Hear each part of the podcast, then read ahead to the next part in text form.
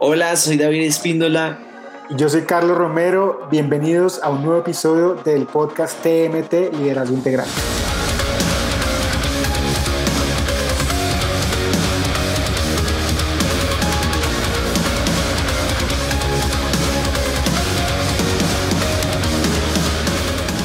Hey, ¿cómo van? Qué nota que estén nuevamente conectados a este TMT Liderazgo Integral podcast que está increíble.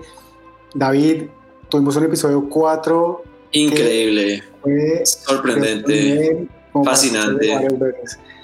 Y el episodio número 3, perdón. Y vamos al episodio número 4, que va a estar también súper chévere, porque tenemos un invitado, pero vamos a hablar de un tema eh, que nos preguntan mucho, ¿no? Nos dicen, hey David, Carlos, ¿cómo hago mi ministerio? Tal vez está un poco estancado, ¿cómo hago para que crezca? Tengo, no sé, 20, 30, 40. Todo el mundo quiere saber. ¿Cómo hacemos para que el ministerio crezca? ¿Y cuál es la Obviamente, entendiendo que vamos de menos, a, eh, pues, de lo más importante a vamos bajando, ¿no? Entonces, acabamos de hablar de oración, entonces si quieres que vengan eh, que, que, crezca. Obviamente, si no estás orando, esto no va a crecer. Pero necesariamente una de las cosas ah, que necesitas hacer es tener más líderes. Si tienes más líderes, vas a tener una capacidad más grande para que puedas recibir más personas. De hecho, Dios no te va a dar esa capacidad que sueñas hasta que no tenga, eh, sino, no, ese, esos números que tienes, tú quieres 500 personas eh, jóvenes en tu ministerio, pero no tienes 150 líderes o 100 líderes para cubrir las necesidades de esos 500 jóvenes. Entonces Dios no te va a dar lo por lo cual no has preparado. Tienes que prepararte para el día que llueva. Entonces tienes que preparar la tierra, tienes que eh, hacer todo lo que tienes que hacer eh, para que ya cuando llegue la bendición ya estés preparado para asumirla y ponerlos en grupos pequeños y todo eso. Pero como dice este episodio se llama Matando las ovejas, suena un poquito sangriento, suena un poquito uh, eh, brusco, pero la verdad tenemos muchas ovejas gordas en nuestros ministerios sentadas haciendo nada, esperando a que alguien le, les llame la atención y les diga, hey, yo creo que tú tienes potencial y yo creo que puedes ser uno de nuestros líderes. Y hoy tenemos un invitado muy especial, es mi hermano Pablo Espíndola, va a estar con nosotros para poder hablar de este tema de cómo matar a todas esas, eh, todas esas ovejas y tener más líderes. Y algo súper importante que tú mencionabas, y va muy de la mano con lo que hablamos en el episodio 1 y 2, y es, listo, tienes una visión de un ministerio, pero si no tienes que sostenga ese ministerio, digamos, en los procesos operativamente, pues no va a funcionar. Si quieres tener 500 personas, como tú decías, David, pues necesitas 100, 150 líderes que puedan cuidar a esas 500 personas. Y bueno, creo que es momento de darle la bienvenida a Pablo Espíndola,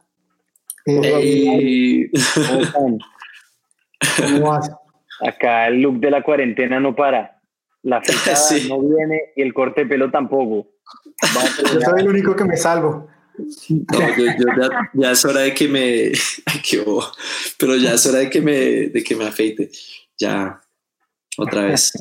No, no sé. No, no Pablo, te, te, hemos invitado a este episodio número 4, que es Matando ovejas, matando las ovejas. Ah, porque sabemos que tienes una muy buena reputación de matar ovejas y formar líderes, siervos, y queremos que hoy nos des todos esos tips, todas esas experiencias que has tenido haciendo mm. esto, que, que, un ministerio crezca de ovejitas a guerreros, como hablamos en el episodio 3, de flacuchentos a rambos. De rambos. Y, y que estés acá. No, men, un honor. Em, pero sí, hagámosle comencemos y. Sí, de una. Ah, metamos pues el fuego a esta vaina. Lo primero que queremos ah, hablar sobre este tema de, de, de cómo matar esas ovejas eh, es, es, simplemente una de las cosas más importantes es qué perfil, qué estás buscando. ¿no? Porque mm. mucha gente te dice, sí, necesito mil líderes, necesito este número. Y chévere, pero ¿a, quién, quién necesitas? ¿Qué características tienen que tener? ¿Qué, qué estás buscando? ¿Qué, qué, en tu mente, qué, cuál es la visión que Dios te está dando para la gente que te va a rodear, con las personas que vas a impulsar esta visión? este ministerio, esto, esto que Dios te ha emprendido. Y a mí me encanta algo que dice Craig Rochelle, es que él en su organización, Craig Rochelle es un pastor increíble, lo máximo. Y tiene uno de los mejores podcasts de liderazgo lejos. Y, yo lo escucho mucho. Y una de las cosas que dijo Craig Rochon en sus podcasts es que él dijo que no, yo cuando voy a, a buscar más líderes, yo lo que hice fue que miré a los líderes que tenía, miré a, a, los mejores líderes. Él me dijo los tres mejores líderes que tengo. Yo los miré y miré cuáles son las características que tiene cada uno de esos tres, que, que simplemente las tienen esos tres, que llega puntual, que es excelente, que está apasionado, que no toca empujarlo, eh, que ora, que, que, que, te, que te motiva, que te levanta. Hay un montón de características que uno mira en un, en un líder de esos, en los líderes brutales que uno tiene en su equipo. Entonces, él lo que dice es, haz una lista de esas características y cuando vayas a buscar líderes, cuando estés hablando con esa gente, mira a ver si ellos llegan a esas características e incluso pregúntales eh, si eh, ellos cómo se sienten en base a eso. Entonces yo creo que es sumamente importante, súper práctico también de, de, cómo, cómo, cómo crear ese perfil. Pero Pablo, te quería preguntar, eh, no sé, ¿tú qué perfil buscas en un líder? tú, tú como, ¿qué, es lo más importante? Si puedes como tres características súper importantes que tú buscas en alguien para, para poder como matar a esa oveja y volverla en un líder, ¿qué, ¿qué, son esas tres cosas que buscas? Men, yo creo que la primera cosa que tenemos que eh, decir antes de poder hablar de eso es que yo creo que va a haber mucha gente viendo esto que de pronto no tiene sus tres mejores líderes o que no tiene ni una organización, que es él solo. Em, y a mí me encanta, yo siempre, siempre que tengo esta conversación con gente, ya para contestar eh, tu pregunta, es muchos líderes siempre oran, Dios manda, manda gente, manda gente, manda gente, manda gente.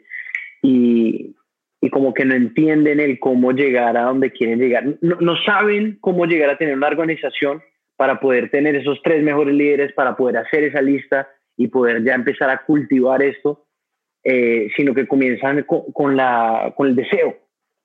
Y yo siempre que tengo la oportunidad de hablar sobre esto, eh, pinto la imagen con una analogía que es, imagínate que tú estás en, sentado fuera de tu casa y tienes una mesita y tú dices, Dios, mándame 100 mil toneladas de arena sobre esta mesa. Dios literalmente va a entrar con un camión y te va a tirar las 100 mil toneladas de arena.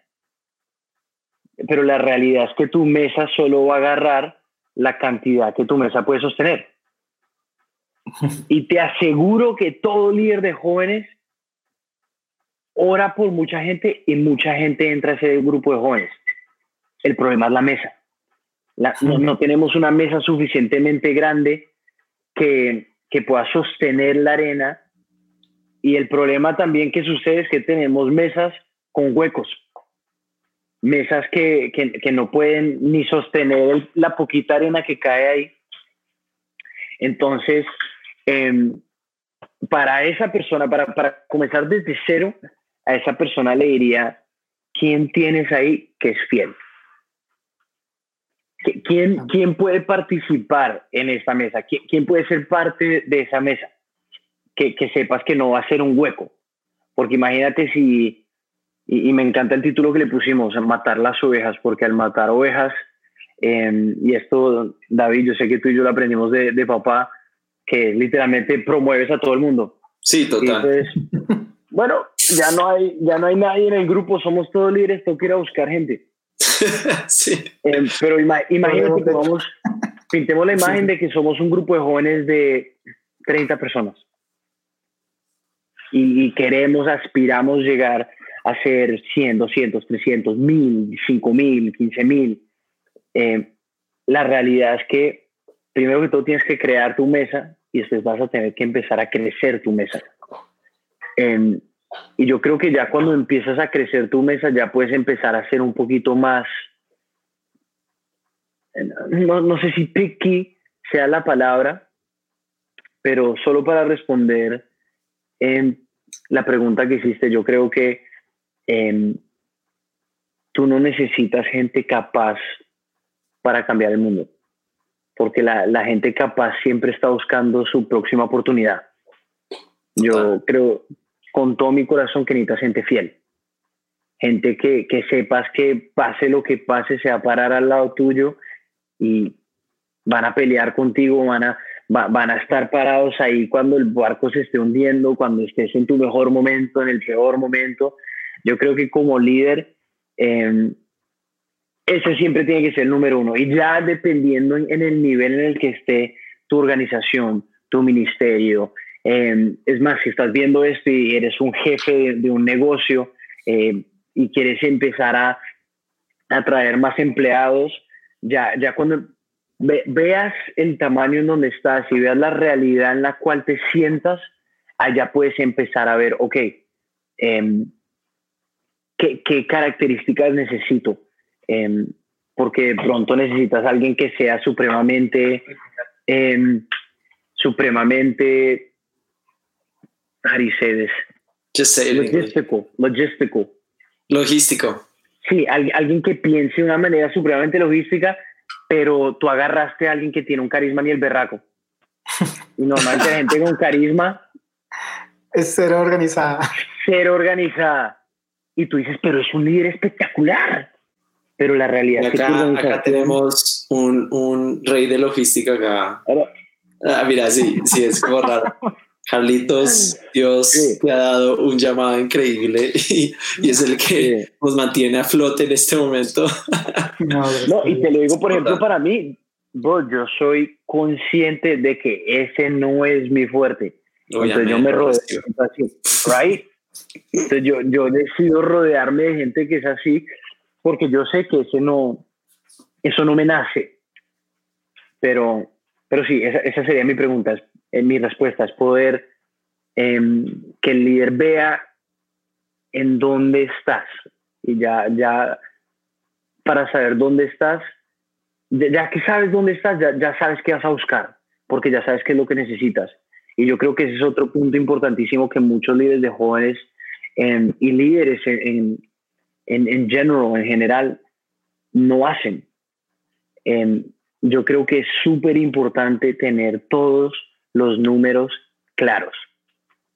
Como líder de jóvenes, tú tienes que saber cuánta gente entró a tu grupo eh, cada vez que se reúnen, tienes que saber cuánta gente nueva hubo, cuántos se convirtieron, cuántos se conectaron por primera vez, porque y, y e, esto es un tema muy interesante porque mucha gente dice, ah, pero esto se convirtió sobre números.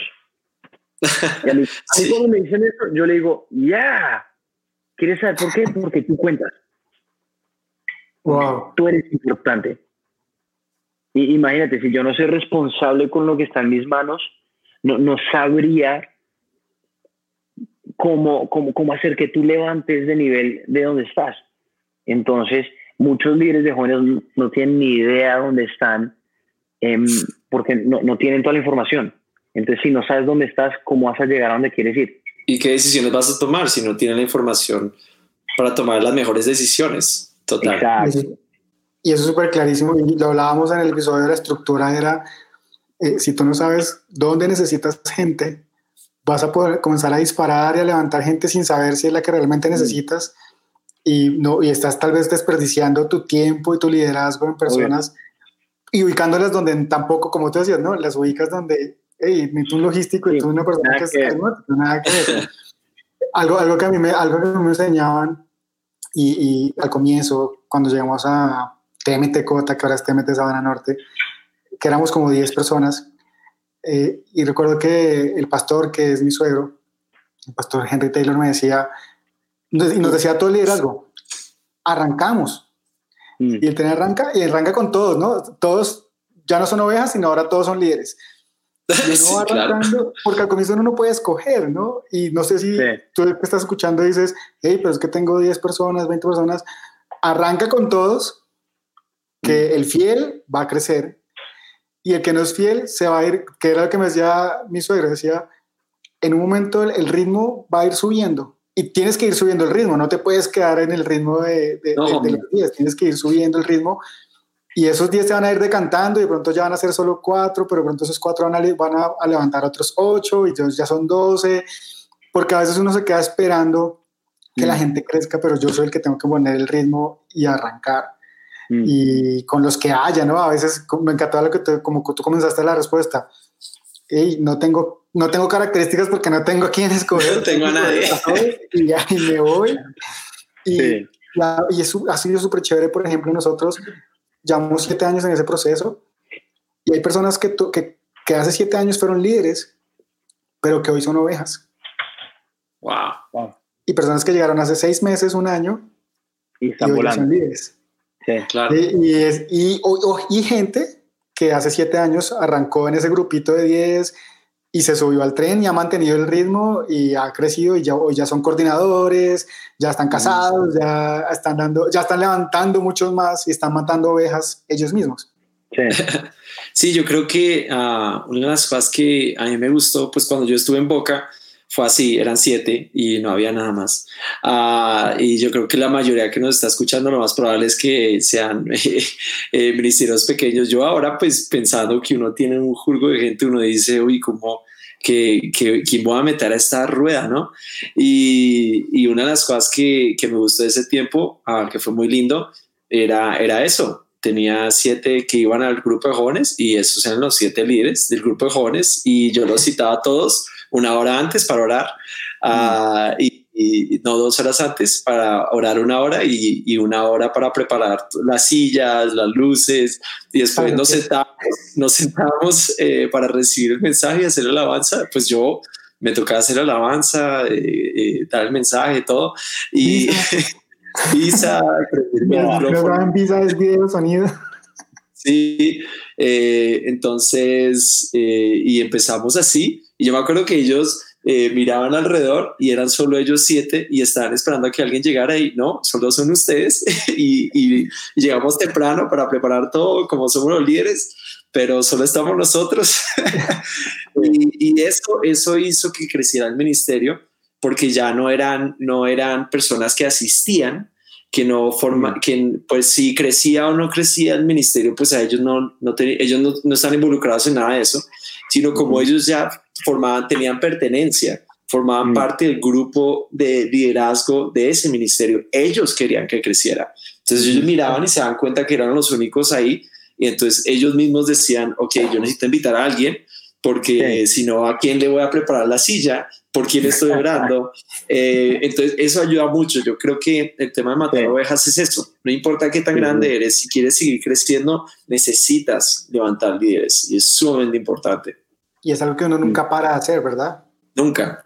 Mm. ahora se mata como si fuera una... yo, yo... sí, creo que algo importante que toca tocar porque muchos líderes, em, por ejemplo, yo tengo el privilegio eh, de haber tomado el ministerio de Boca y, y, para mí es una locura pensar que, que era así, que eran siete líderes. Bro. Porque ahora somos que más de 100 solo líderes y esto es una locura. Em, pero me, me, he dado cuenta que muchos líderes de grupos de jóvenes no alcanzan a capturar el corazón de sus equipos porque no saben cómo comunicar la visión de, de lo que se está haciendo. Entonces, si tú eres un líder de jóvenes, eh, sea si eres eh, el pastor de jóvenes o simplemente alguien eh, que sirve ahí.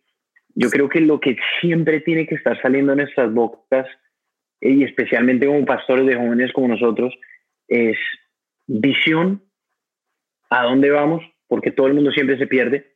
Y me encanta que la Biblia describe, nos describe a nosotros como seguidores, como ovejas, que más bobos imposible. No, no, no, el pavo, el pavo también es un animal supremamente bobo. no, pero imagínate, yo sé que ustedes, ustedes dos, si tienen tres segundos para ponerse a pensar de conversaciones que han tenido con muchachos en sus ministerios seguros, se agarran la cabeza y dicen, este, este muchacho vive porque el aire es gratis, está, está perdidísimo. Sí. Pero nosotros como, como líderes em, de ministerio, lo que siempre tiene que salir de nuestra boca es visión, cultura, quiénes somos, por qué hacemos lo que hacemos y por qué hacemos lo que hacemos. Y, yo creo que esta última es la que siempre se pierde, porque hay, líderes que son muy visionarios, que siempre están tirando visión, visión, visión, visión, y, después hay otros líderes que son muy de, levantar la cultura, de estos, estos somos nosotros, y, yo creo que si, si eres demasiada cultura, ahí tiendes a cerrar los grupos, entonces ya se vuelven grupitos. Si eres mucho visión y nada más. Ser estructura. no haces nada, sí, no, no haces nada. Porque no sí. Pero eh, esta, esta, esta es importantísima. Y yo veo que acá muchos líderes se estancan porque acá es donde muere el crecimiento de sus líderes. Hmm. Por ejemplo, y, y, esta tercera para refrescar tu memoria es eh, el porqué detrás de lo que hacemos. Imagínate, em, un ejemplo. Eh, se viene el verano y estás un poquito, you know, entonces te metes al gimnasio, te inscribes al gimnasio. Y antes de ir al gimnasio vas, te compras toda la pinta para ir al gimnasio, para entrar con todo Nike. o maybe that's just me, seguro eso solo yo. Pero imagínate, ese, Perdón. Pero ponte a pensar, ese primer día todo ese gimnasio no necesitas motivación. Para nada. Tú vas y agarras todas las máquinas. y al otro día no te puedes ni mover. Pero ¿qué, ¿qué pasa? Ese primer día no necesitas motivación. Y de pronto esa primer semana no necesitas motivación. Pero va pasando el tiempo y, y ya no hay motivación, entonces ya dejas de ir. Pero ¿qué es lo que sucede? Que es lo que yo siempre le explico a los líderes de jóvenes. Es cuando tú comienzas algo, estás tan pegado al por qué estás haciendo eso que no necesitas motivación, porque sabes por qué lo estás haciendo. Y empieza a pasar tiempo. Y entre más te alejas del por qué estás haciendo lo que estás haciendo, lo que estás haciendo pierde poder porque ya no, no, sabes por qué lo haces. Sí. Entonces yo creo que cuando nosotros fallamos en comunicar el por qué hacemos lo que hacemos, nuestros líderes y nuestros equipos pierden motivación y se empiezan a enamorar del servicio, se empiezan a enamorar de, del ministerio. Y una persona enamorada del ministerio y del servicio siempre va a terminar lastimada porque Seamos honestos. Sí, sí, si, no, si no te has ofendido en la iglesia, significa que acabas de llegar. Quédate tres semanitas más, alguien te va a ofender. sí, total. Es que son piedras vivas. Se están rozando y creando chispa y... Entonces, esa tercera área creo que es una que los líderes muy poco hacen y nos, nos encontramos siendo bomberos que vamos apagando incendios de aquí y de allá. Uy, hubo un problema, tengo que ir a administrar a esta persona, tengo que ir a hacer esto, tengo que ir a hacer lo otro. Y creo que eso me lleva a mi próximo punto, que yo creo que como líderes em, tenemos que seguir el esquema que tuvo Jesús. Jesús se la pasaba con miles de personas, todos los días. Pero después tenía cientos de discípulos, que es lo que vemos, que, que son los que él mandó. Después él tenía sus doce discípulos, que ya pasaban más tiempo con él, pero después tenía sus tres. Y yo veo que muchos líderes se queman porque hay una cultura que nos dice que, que el líder de jóvenes tiene que estar ahí para todos los jóvenes. Uy, qué mentira. Seamos honestos, si tienes 10, te va a costar. Con 10 te va a costar. Pero esto es lo que yo siempre digo a mis líderes. Mi trabajo como líder de jóvenes es mi liderazgo. Y ya depende de dónde caes en, el, en el tamaño de tu estructura o de tu ministerio o tu organización, ya depende en cuántos te enfocas. Total. Pero por, ejem- por ejemplo, acá en Boca tenemos las tribus, entonces eh, mi trabajo, yo me enfoco completamente en los líderes de las tribus, en, los, los líderes más de más alta capacidad. Y yo les digo a ellos, su trabajo, lo más importante son sus líderes. Sí. ¿Y qué pasa? Y esto lo vemos en en Lucas capítulo 5, que es cuando Jesús va y llama a Pedro, que vemos una estructura de liderazgo impresionante. Y esto, yo siempre que cuento esto me pongo a reír. Y si estás viendo eso, esa persona acá arriba, yo sé que tenemos el mismo apellido. Y si no te has dado cuenta, cuenta él es mi hermano. Em, Carlitos, no, él no es mi hermano. Él es, como, él es un hermano, pero él es mi hermano. Pero yo siempre le cuento a la gente que creciendo, em, David servían 89 mil ministerios, dirigía la mayoría de todos. No, no tienen ni idea. Yo, yo, para darles como una idea, yo estaba en siete ministerios en tres iglesias simultáneamente. Estaba loco. En high school, en ah, bachillerato. Estaba re Iba al colegio, le iba re bien, no bien, re bien. Y encima, como que él creció más rápido que yo, entonces era alto, blanco, bonito. Y levantaba a Pablo a las cinco y media de la mañana para que hiciera ejercicio conmigo y no quería. Entonces imagínense, David sirve en todos los ministerios, Personaje. le va re bien el colegio, es alto, tiene toda la facha del mundo, tiene músculos. Yo era chiquito, negrito, gordito, me iba a remar en el colegio. Y solo iba a la iglesia porque me tocaba. Entonces imagínense, yo era cero perfil de líder. Cero. Cero. Creo que la única medio opción o potencial que me ve- veían de líder era el apellido. Pero ya so- solo con eso ya decían, "Mm, no sé. Y, y- y no sé si al haber crecido así me enciende tanto porque en Lucas 5 vemos que Pedro era la última persona que cualquier persona normal hubiera elegido como líder. Y yo creo que Total. si nosotros como líderes no aprendemos eso, que hay tanto oro de- dentro de tantas personas, y, y ahorita estaba chismoseando mientras hacía en el podcast como mi papá, Sí. Que, que no es tanto enfocarse en crecer el ministerio, sino que crecer tu carácter, crecer tu relación con Dios, Tu intimidad. tu intimidad, es, es poder ver, ver eso, que las personas no son un puente para que nosotros realicemos nuestras aspiraciones, ¿sí es así? Sí, sí. Que, que, que la gente no es solo un vehículo que nos va a llevar a donde A nosotros soñamos llegar. O lo que sea, sí. Exacto. Entonces, por ejemplo, yo cuando me siento con alguien que estoy poniendo como un líder, le pregunto, ¿qué te apasiona? ¿Qué te mueve el piso? Y te aseguro, 99% de la gente no sabe. Entonces, la próxima pregunta tiene que ser esta, ¿qué te saca la piedra? ¿Tú qué ves que te molesta? Te aseguro, hablas cinco minutos de qué le molesta y vas a encontrar qué le apasiona.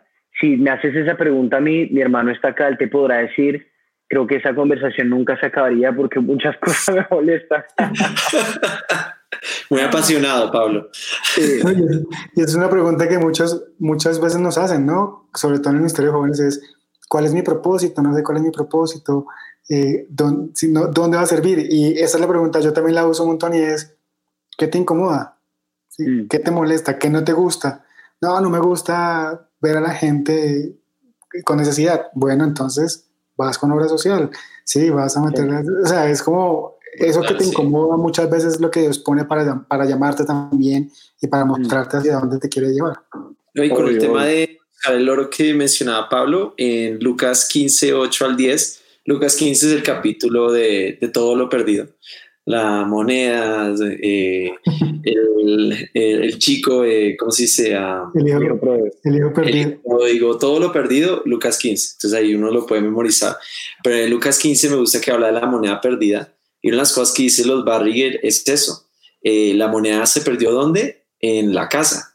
¿Y dónde la tenían que buscar? En tu propia casa. Y muchos de nosotros en nuestros ministerios tenemos monedas perdidas. Oh, y no, y no las estamos buscando. Estamos buscando dinero afuera de la casa, estamos buscando mm. monedas por otros lados, cuando literalmente la tenemos metidas en el sofá por ahí, que nadie sabe eh, muy bien dónde está. Y yo creo que es algo muy valioso que decía Pablo, eh, con mm. ese tema de buscar el, pues, de matar ovejas, es mira cuáles las personas que tienes adentro y busca el oro. El oro no lo vas a ver. Dios fue el que, el que llamó a, a, a David rey por ahí unos 15 años antes de que se volviera rey. Fue el que le llamó a Gedeón guerrero valiente cuando, literalmente estaba re mal.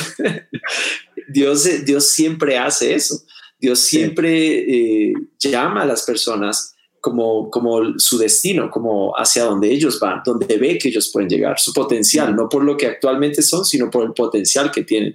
Yo creo que como líderes tenemos que buscar eso, buscar el oro de las personas y cómo lo podemos refinar para que se puedan volver, puedan llegar a ser ese potencial, pueda tener ese valor de esa moneda que después claro, hace seis años hay gente en nuestros equipos que es un desastre. Y hoy en día nos dicen, wow, ¿de dónde sacaste ese man? Ese man, ese man, ¿de dónde lo sacaste? ¿Se lo robaste a otro ministerio? No, mentira. Pero, uh, pero la, gente, la gente pregunta, ¿no?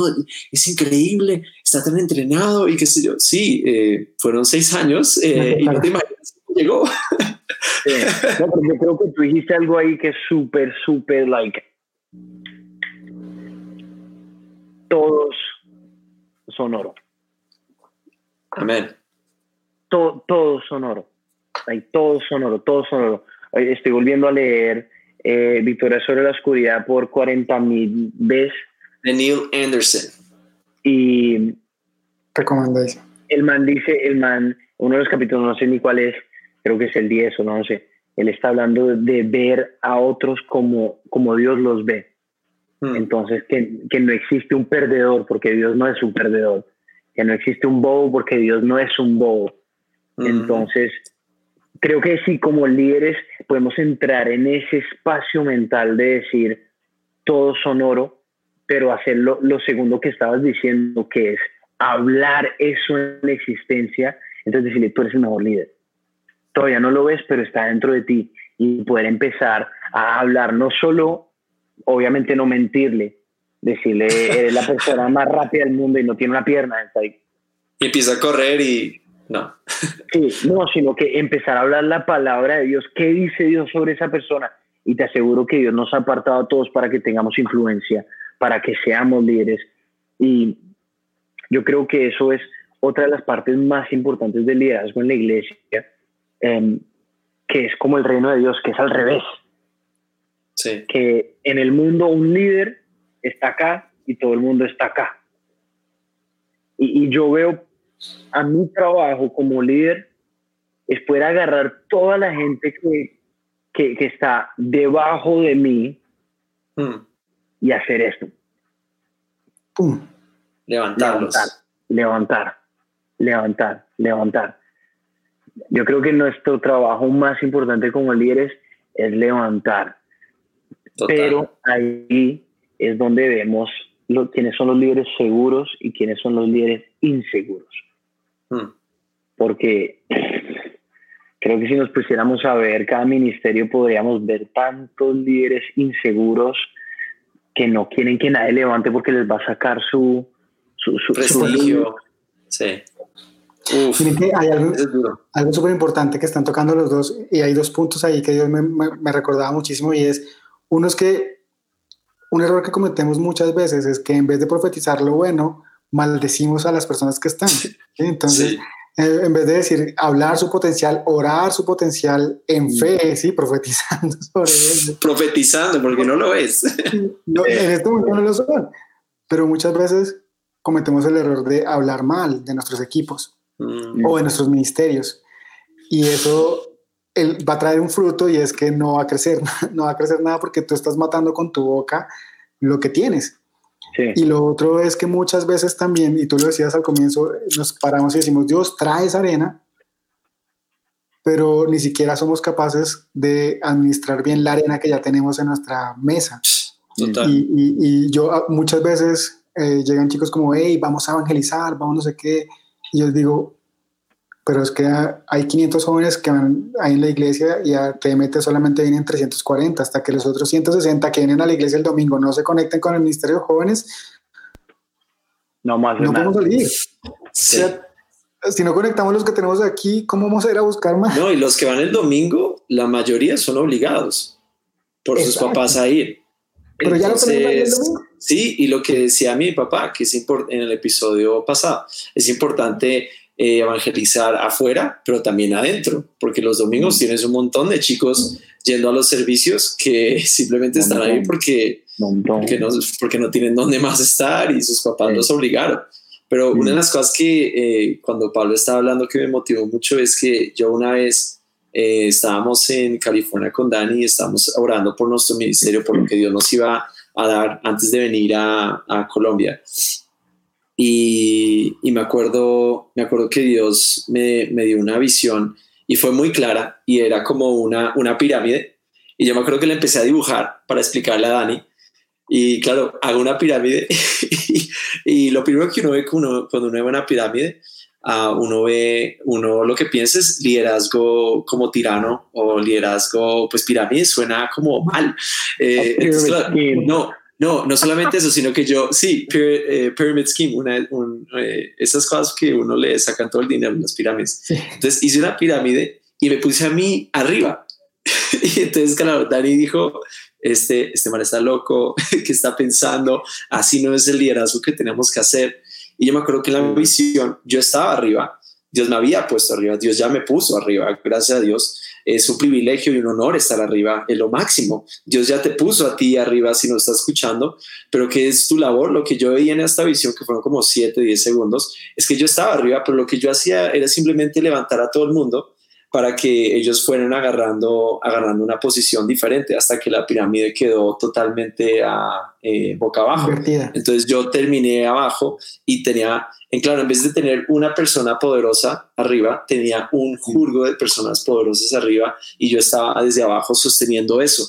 Y esa fue una visión que, que Dios me dio muy poderosa y cambió mi, mi mentalidad con el tema del liderazgo.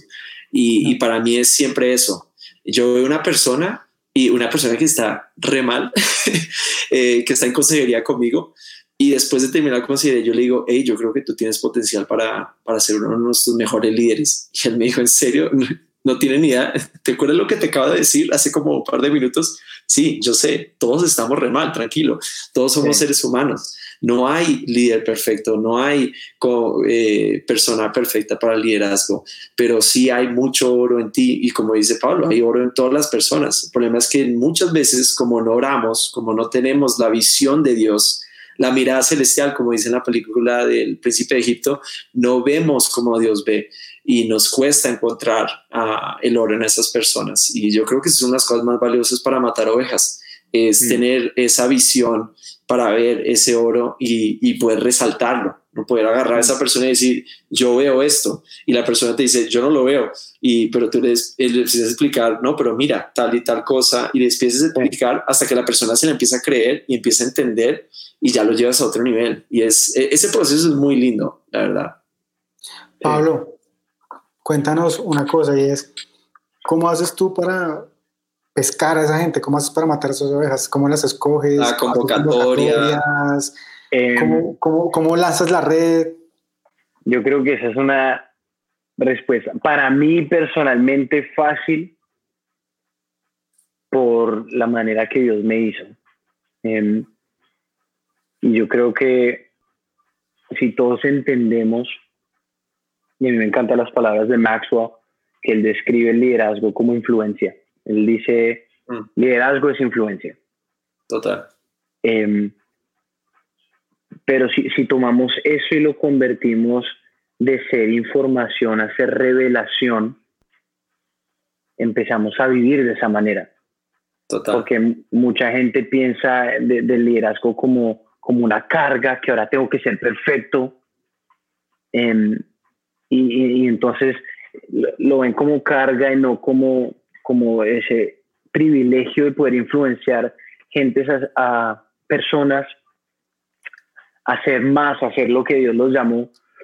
Entonces, para mí, em, mi, mi equipo es lo más importante. Y nosotros, y esto va a sonar raro, em, pero yo no hago convocatorias, sino que,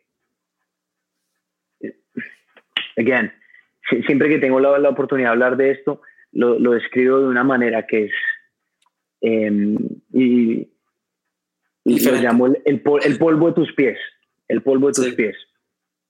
Y en el contexto en el cual Jesús va y llama a sus discípulos, en ese contexto histórico, eh, cuando un rabino, un profesor de la ley iba y llamaba a un discípulo, era llamaba lo mejor de lo mejor de la sociedad, entonces el, los más inteligentes que, que, habían pasado toda la escuela y, y, en vez de tener que ir y aprender lo que hacían sus familias, pudieron seguir aprendiendo la palabra de Dios y, y convertirse en un discípulo era como entrar a la universidad pero uno no podía aplicar para entrar a la universidad, sino que simplemente tenías, sí, tenías que esperar a que vinieran y te llamaran y tú podías decir, vamos.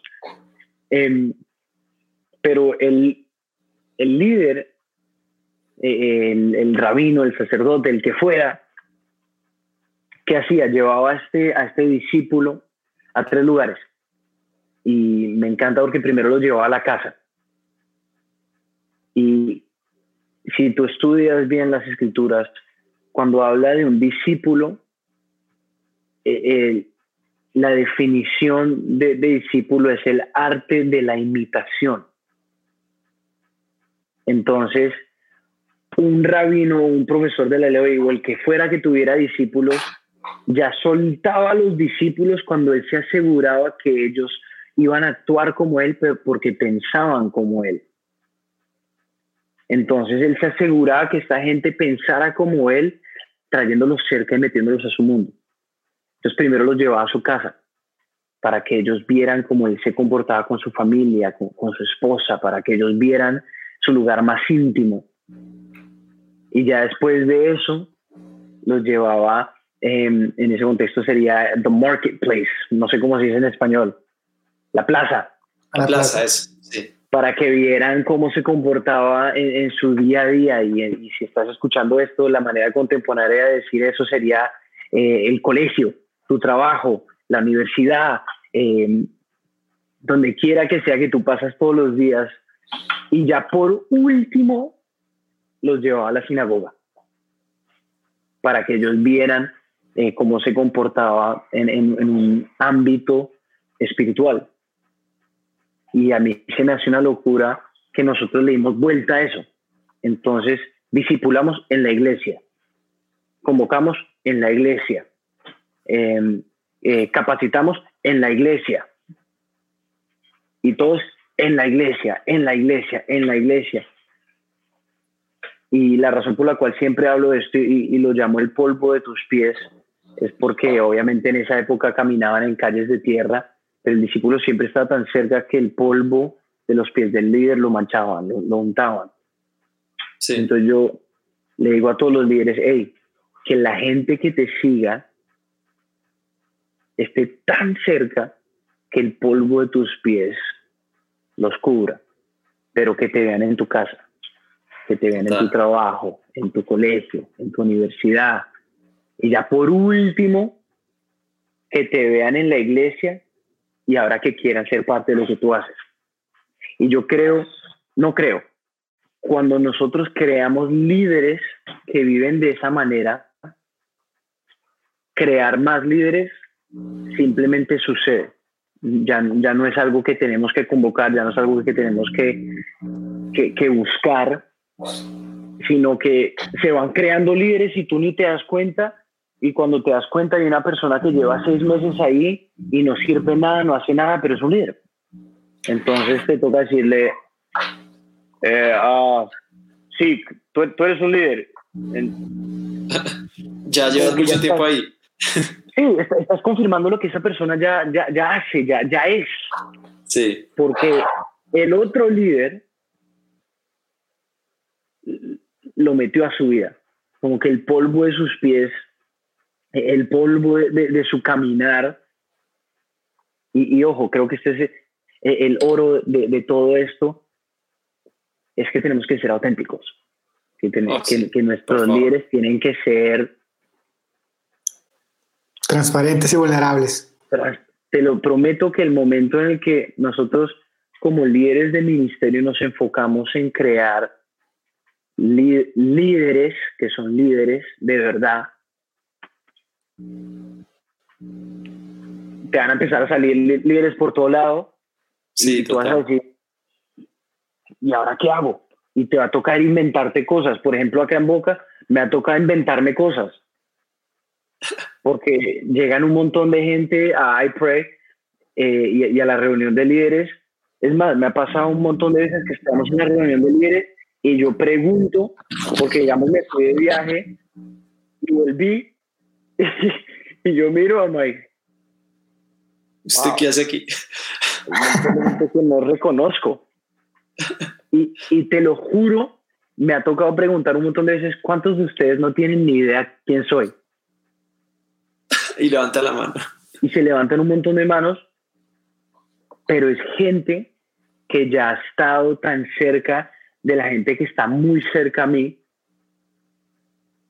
que yo ya sé que esa persona piensa como yo, que yo ya sé que esa persona tiene nuestro ADN, que yo ya sé que esa persona carga el espíritu que nosotros cargamos porque ya ha estado empapada mucho tiempo con, con la gente más cercana a mí.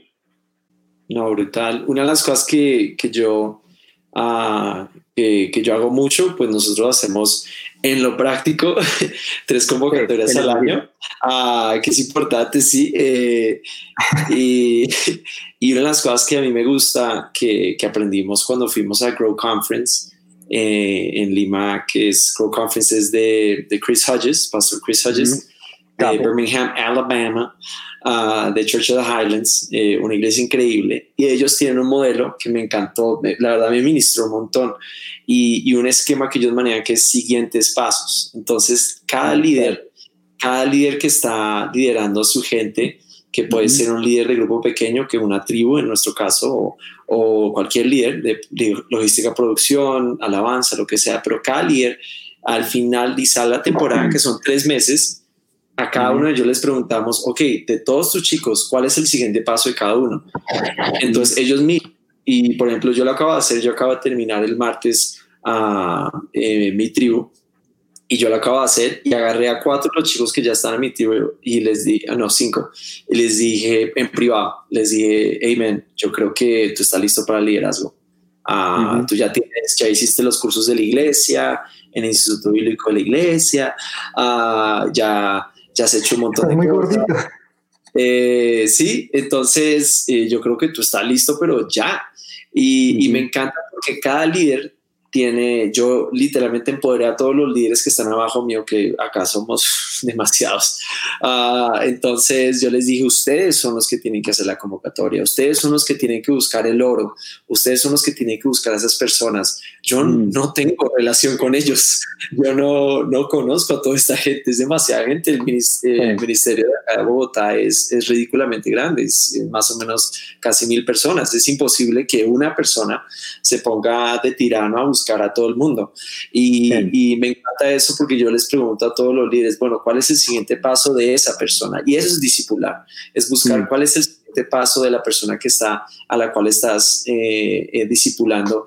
Y, y, eso me ayuda mucho a que los mismos líderes vienen, eh, porque la capacitación que hacemos es para nuestros líderes, y la llamamos la recapacitación para ellos y la capacitación para todos los nuevos.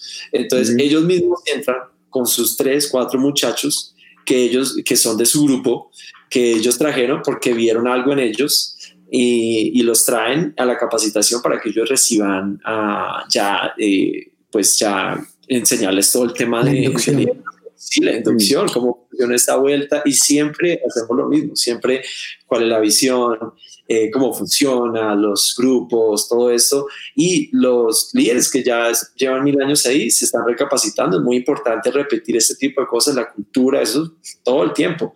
Pero los nuevos que vinieron con ellos están recibiendo eso por la primera vez. Y a mí me ha encantado esto porque nos ayuda mucho a eso porque eh, cuando ya se vuelve tan grande uno no, no, no puede hacer eso. Eh, incluso cuando es grande uno no tiene, incluso si son 50, uno, uno no puede estar eh, realmente involucrado con todos esos 50. uno necesita que la gente que está abajo de uno pueda levantar a esos chicos y los pueda traer. Mm. No, yo creo que estás diciendo algo. Dale, dale, Carlitos. No, perdón, termina ahí y, y... Que yo creo que David está diciendo algo importantísimo que es muchas veces los líderes que están debajo nuestro, y lo dijiste de una manera medio escondida, pero muchos de nuestros líderes no tienen metas. Entonces ellos lideran porque si vienen ah, qué divertido estoy. Pasar la rosca de liderazgo. Exacto, pero es agarrar a cada grupo, segmento, sea como sea que lo tienes dividido, y decirle cuáles son tus metas. Eh, para dónde estás caminando, ¿Cómo, ¿Cómo, quieres que sea tu equipo, cuánta gente quieres que esté en tu equipo, cuánta gente quieres que esté en tu tribu. Em, porque si simplemente está pasando el tiempo y, ah, qué divertido, qué chévere, vas a encontrarte así. Hmm. En, en, inglés se llama un plateau, en español. Sí, línea que no va hacia arriba. Pero si, si nosotros como líderes, y, me encanta lo que estás diciendo porque es verdad, em, hay que delegar todo eso. Oh, total. Pero si se nos olvida decirle a nuestros líderes cuáles son tus metas, mándame tus metas por escrito. Em, quiero verlas, quiero poderte tener, rendirte cuentas eh, o no. Keep you accountable, how do you say that? Eh, sí, rendir cuentas. Sí, que me, que me puedas rendir cuentas de, de, cómo vas con esto creo que el momento que nosotros le empezamos a meter esa mentalidad a nuestros equipos, también. Sí. Y sí, y también saber que todos tenemos un próximo paso, sin importar si eres primera vez o llevas en la iglesia 100 años. Todos, tenemos un próximo paso. Entonces me encanta eso de Chris porque es tan práctico y, y relevante. un camino. Sí, todos tenemos un próximo paso. Siempre. Es tan fácil, ¿no? Es como... Puedes tener una conversación con el que sea. ¿Cuál es tu próximo paso? Mira que, por ejemplo, mi experiencia ah, con tiempo de convocatorias fue del primer momento en que llegamos, porque llegamos con mi esposa, que en ese momento éramos novios, y nos dicen como, ese es el ministerio, y eran 10 personas. Y asistían los, asistían los niños y las niñas del hogar de, de, del MAS, eran las 10 personas. y, no, querían, no, no querían ser parte de TMT. Entonces yo digo que eran, no éramos 10, sino que éramos menos 30. Porque eran 10 que querían estar, 40 que no. éramos menos. Pero yo recuerdo que yo me paré, con mi esposa nos paramos en la primera, la primera reunión que tuvimos y dijimos, ¿quién quiere servir? La primera reunión. Esa fue nuestra primera convocatoria. ¿Quién quiere servir? Todo el mundo levantó la mano. Y algo que me mató fue después cuando ya estábamos en la reunión, como en la capacitación de líderes, de siervos, eh, una persona que después creció y en el episodio anterior, episodio anterior les, les conté, esta persona se acerca y me dice, a mí nunca nadie me preguntó, o nunca, perdón, nunca nadie me había preguntado si, si quería servir. Mm. Y él terminó siendo coordinador de Praise. Y, y eso, y eso fue el, tiempo, el, digamos, la experiencia con las convocatorias.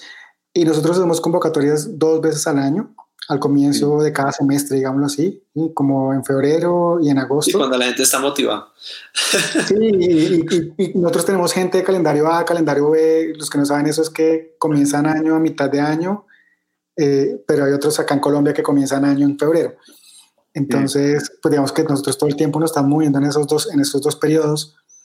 Y eso es para la convocatoria de siervos en general, y una convocatoria que nunca dejamos de hacer es para es audiciones para el grupo de alabanza. Siempre hacemos audiciones todos los años, todos los años. De, de hecho, yo recuerdo que una vez me dijeron, no, mira, es que tenemos muchas voces y varios varios coordinadores me han dicho, no, y, varios coordinadores siempre que han estado en Praise me, Todos lo hemos pensado. Este año no hagamos, este año no hagamos convocatoria, este año no hagamos audiciones. Y mi respuesta siempre ha sido no.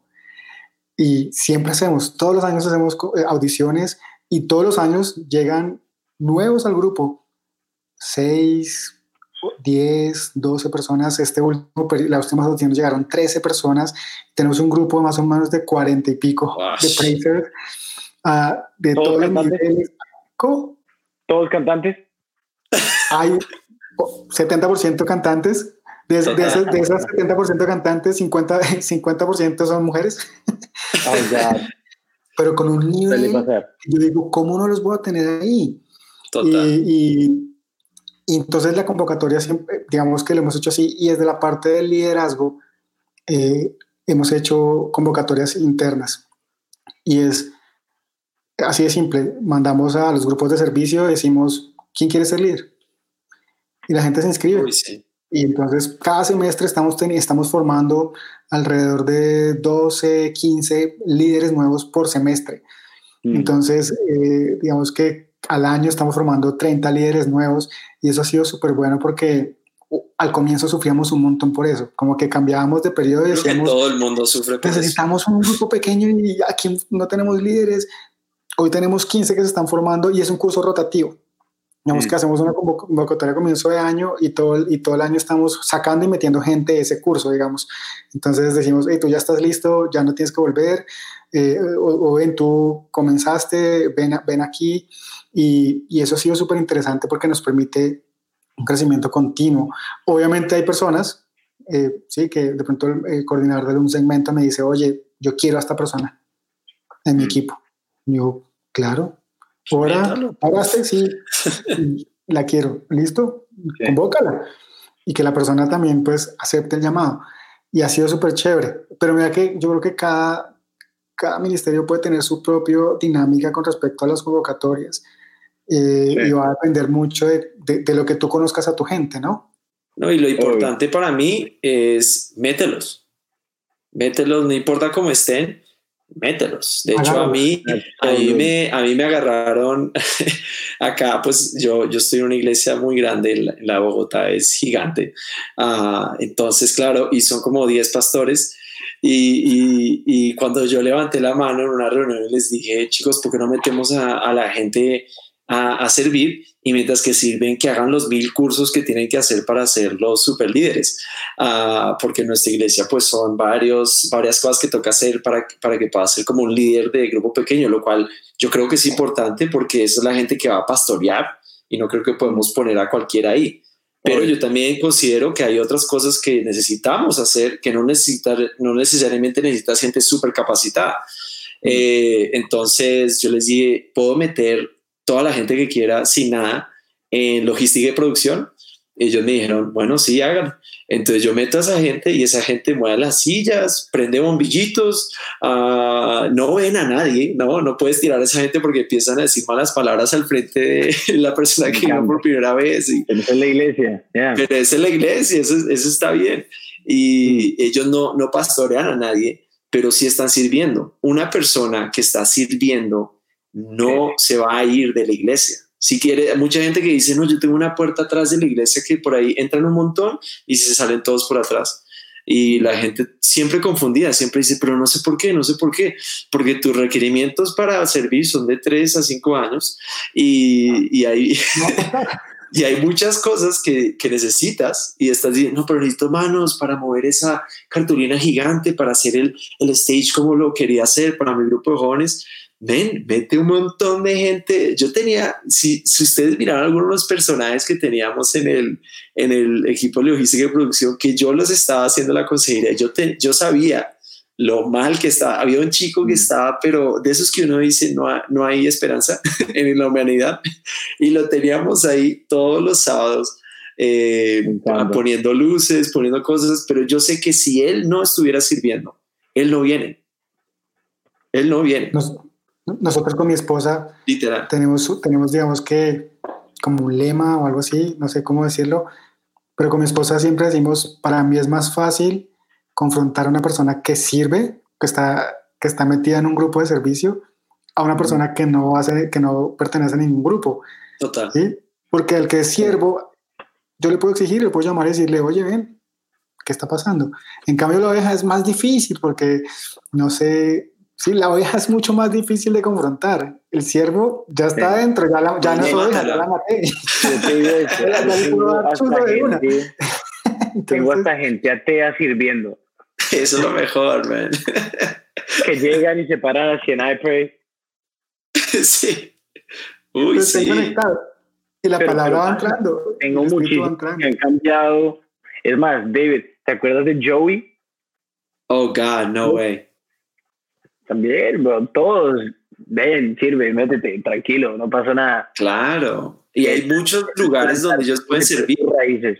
Mm. Sí, Mira que, por ejemplo, nuestro, en nuestro ministerio eh, normalmente tenemos entre el 50 y el 60% de los asistentes son, son siervos. Wow. Y de, de hecho es, es muy chis- es muy chistoso porque en las últimas reuniones hacemos la oración todos los siervos juntos.